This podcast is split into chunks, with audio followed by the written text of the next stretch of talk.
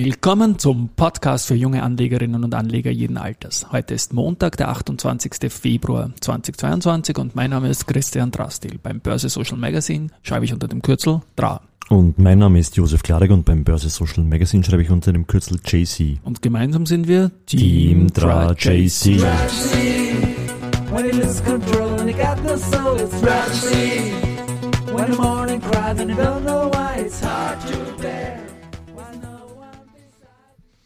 Ja, willkommen im Montag.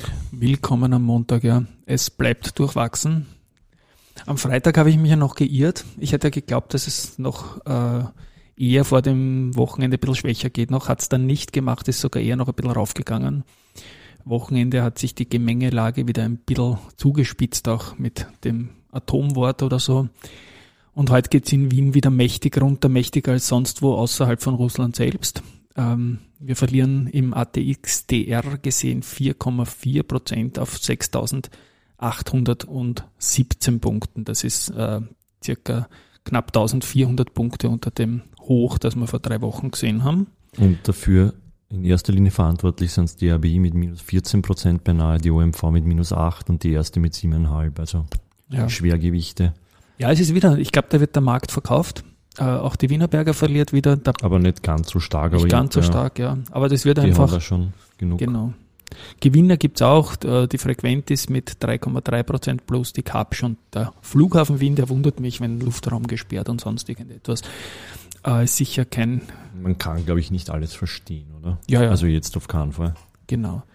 Sonst, ähm, ja, wir haben heute wir haben heute einen Tag, wo es gute Nachrichten gibt. Fangen wir vielleicht damit an, gleich von der erste Group. Ja, und zwar hat die erste Group äh, das Geschäftsjahr 2021 gemeldet und zwar haben sie die Betriebserträge um 8% gesteigert und haben jetzt 7,7 äh, Milliarden äh, vermeldet und einen Nettogewinn von 1,92 Milliarden im Vergleich zu 783 Millionen 2020. Und äh, vor Krisenjahr war 1,47 Milliarden. Das heißt, man ist eigentlich über der Vorkrise schon drüber. Genau, also super Ergebnis. Ja, es gibt einen Dividendenvorschlag von 1,6 Euro pro Aktie und der Ausblick, im Ausblick heißt es, dass derzeit die wirtschaftlichen Folgen des Krieges in der Ukraine noch schwer abschätzbar seien. Ähm, aber ich glaube, sie haben, äh, die erste Gruppe hat nämlich keine Tochterbanken in Russland oder der Ukraine. Das haben sie auch nochmal extra dazu gesagt, ja. ja. Also wie gesagt, ich glaube, das sind super Zahlen. Der Dividendenvorschlag von 1,6 Euro pro Aktie. Das Ding, die Aktie selbst notiert jetzt bei 32 Euro. Also sprechen wir von 5 Prozent, von 5 Prozent Bruttodividendenrendite momentan. Das muss auch mal ansagen in Zeiten wie diesen, was man natürlich bei den Banken nie weiß, wie Interbankenverflechtungen sind, zum Beispiel zu einer Sperrbank oder, oder zu anderen russischen Banken. Aber Tonalität gefällt mir eigentlich angesichts der Umstände sehr gut und kann man schon Risikohinweis vielleicht ein bisschen was riskieren. Ja, was haben wir noch? Wir haben, bleiben wir vielleicht heute zuerst bei den News und gehen ja, wir dann auf die softeren Punkte. Wir bei der RHI Magnesita weiter, die hat 2021 den Umsatz um 16 Prozent steigern können auf jetzt mittlerweile 2 Milliarden Euro. Ähm, und ähm, EBITDA liegt äh, knapp höher als 2021 und äh, der Ausblick. Knapp höher als 2020. Hab ich, hab ich? Ah, 2020, ja, ja genau, genau bei 21, 2020. Ja.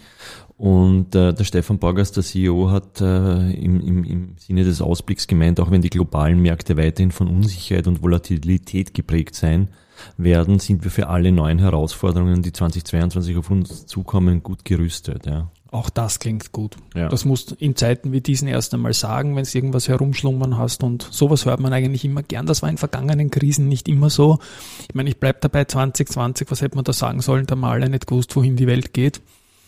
Und auch jetzt ist sicher ein diffuses Szenario, aber solche Aussagen sind, sind gut. Ja. Ja.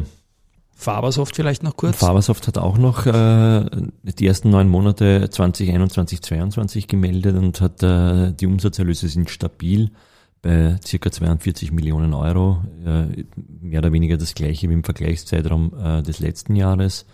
Äh, das EBTA ging äh, zurück von 16 auf 13,2 Millionen und äh, ich glaube, äh, verantwortlich dafür sind die geringeren Lizenzverträge aus Einmallizenzen äh, und starke quartalweise Schwankungen. Ja.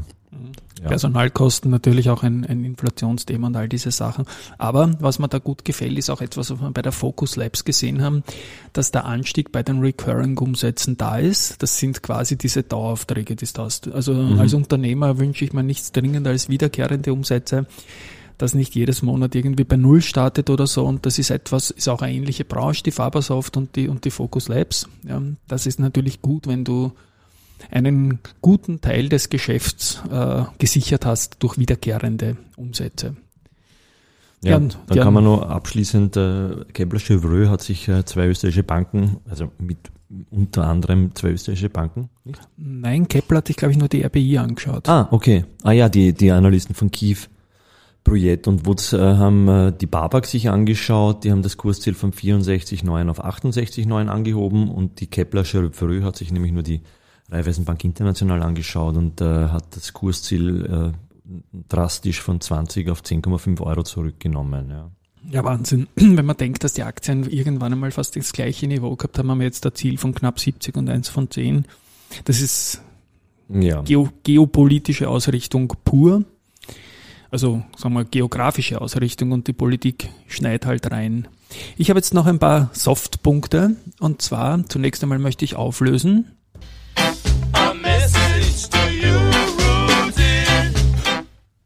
Nicht nur ich habe in dem Video vom Polizeipräsidenten Pilch den lieben Freund und Wegbegleiter Daniel Riedl wiedererkannt, der bei der Bubok CEO war und jetzt bei der Vonovia im Vorstand ist, sondern auch etliche Leser. Danke für das Feedback und das Schmunzeln rundherum ja, einfach zwei tolle Sachen. Und das sind ja heute auch noch, du hast da was gefunden, dann auch noch zur Buwok. Genau, die Buwok äh, hat nämlich beim diesjährigen International Property Award äh, mit zwei Projekten überzeugen können. Und zwar haben die einen Preis für das Sunset Penthouse äh, in der, im Marina Tower bekommen und dann noch äh, für die Rivus-Schule in der Kategorie Public Service Development. Ja, mhm. Also zwei ausgezeichnete Buwok-Projekte. In Wien, genau. In Wien, ja. Und das freut mich immer, wenn es noch irgendeinen Bezug gibt, auch zum, zum zum Wiener Markt. Ja, das ist die eigentlich keine Überleitung, aber der Herr Rosinger, unser, unser lieber auch Wegbegleiter, den nenne ich heute Gregor Insurance Rosinger. Rosinger Schwiederchen, Rosinger Reifeisen. Nein, da haben wir ja zu Beginn unserer Podcast-Phase da mit ihm immer wieder gesprochen gehabt und ich kann mich noch sehr gut erinnern, wie wir da an einem eiskalten, glaube ich, November oder Dezember Nachmittag da gesessen sind und er hat uns angerufen und hat uns die Geschichten von seinen Rüstungsaktien erzählt. Und das ist natürlich jetzt nicht deppert, wenn man die Rüstungsaktien im, im Index hat, äh, also natürlich im Roskix und der ist jetzt auch im Plus. Ja, der Roskix Index steigt auch heute, weil die Dassault oder die Leonardo, die sind zweistellig im Plus, während dem rundherum alles runtergeht. Und Insurance, Rosinger sage ich auch zu ihm, weil er, äh, nachdem wir zuletzt gesprochen haben, dass keine österreichische Aktie mehr drinnen ist, ich glaube, das ist drei Monate her, sind jetzt wieder zwei österreichischen Aktien, äh, österreichische Aktien drin. Und wenn ich ihn jetzt Insurance nenne, haha, dann kann man natürlich sagen, okay, ja, richtig, er hat die VIG und die Unica aufgenommen. Sind jetzt sicherlich auch in dem Umfeld, wenn es den Banken kursmäßig mal so blöd reinschneit, sicher nicht äh, Idealpositionen, aber er wird schon wissen, was er tut und die Versicherer haben, haben mir vor der Russland-Geschichte unglaublich gut gefallen und vor allem die Unica hat er in der vergangenen Woche vertreten durch den CEO Andreas Brandstätter nicht nur im Börsenradio, sondern auch in den Pressemeldungen sehr positiv geklungen.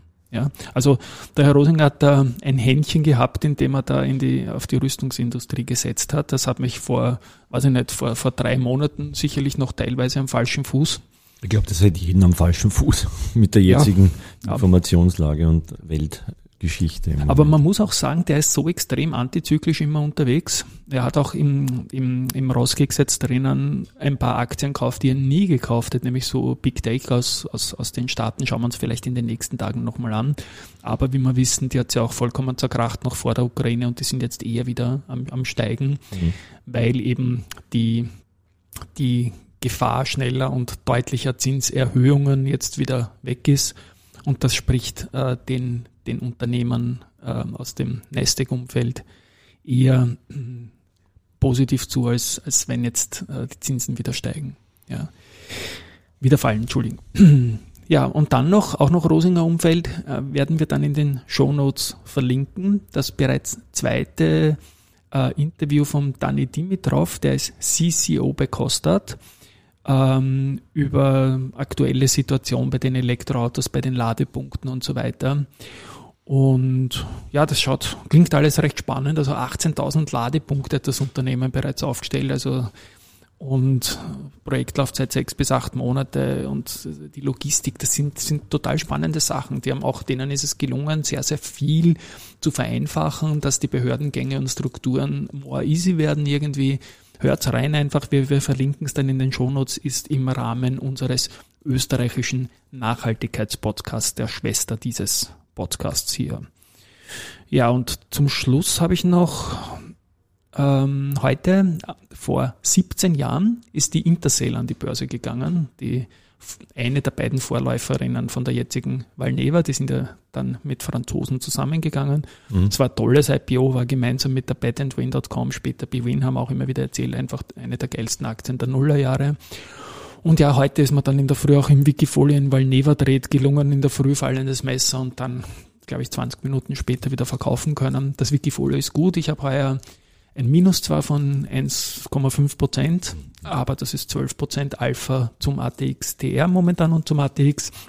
Das ist auch nicht die besondere Leistung, weil das habe ich im Vorjahr schlechter performt. Mhm. Aber das, das Wiki ist im Langfristvergleich jetzt wieder deutlich vor dem ATX und hat auch wieder äh, die Portfolios von Mateka und Wögerbauer, die ich mir immer wieder so anschaue, eingeholt. Jetzt mit einer sehr defensiven Ausrichtung und ein bisschen, sage ich mal, ein Glück war sicherlich, dass der Verbund die größte Position ist und dahinter die beiden eingefrorenen, sage ich mal, Immobilienwerte, Immofinanz und es immer, wo wir ja wissen, dass beim einen ein fixes Angebot da ist und beim anderen de facto ein fixes Angebot kommen wird, das auch nicht viel anders klingen wird, Insofern habe ich jetzt momentan einen Cash-Anteil von an die 50 Prozent durch diese Positionen und der Verbund als große Position. Mhm. Deswegen hält das Verluste, wie es zum Beispiel bei der IABI da sind und das, die das natürlich überkompensieren, relativ gut dagegen. Und das geht halt immer hin und her. Ich werde in Bullenmärkten nie den ATX halten können und in defensiven Märkten dann hoffentlich bleibt das so auch immer wieder ein bisschen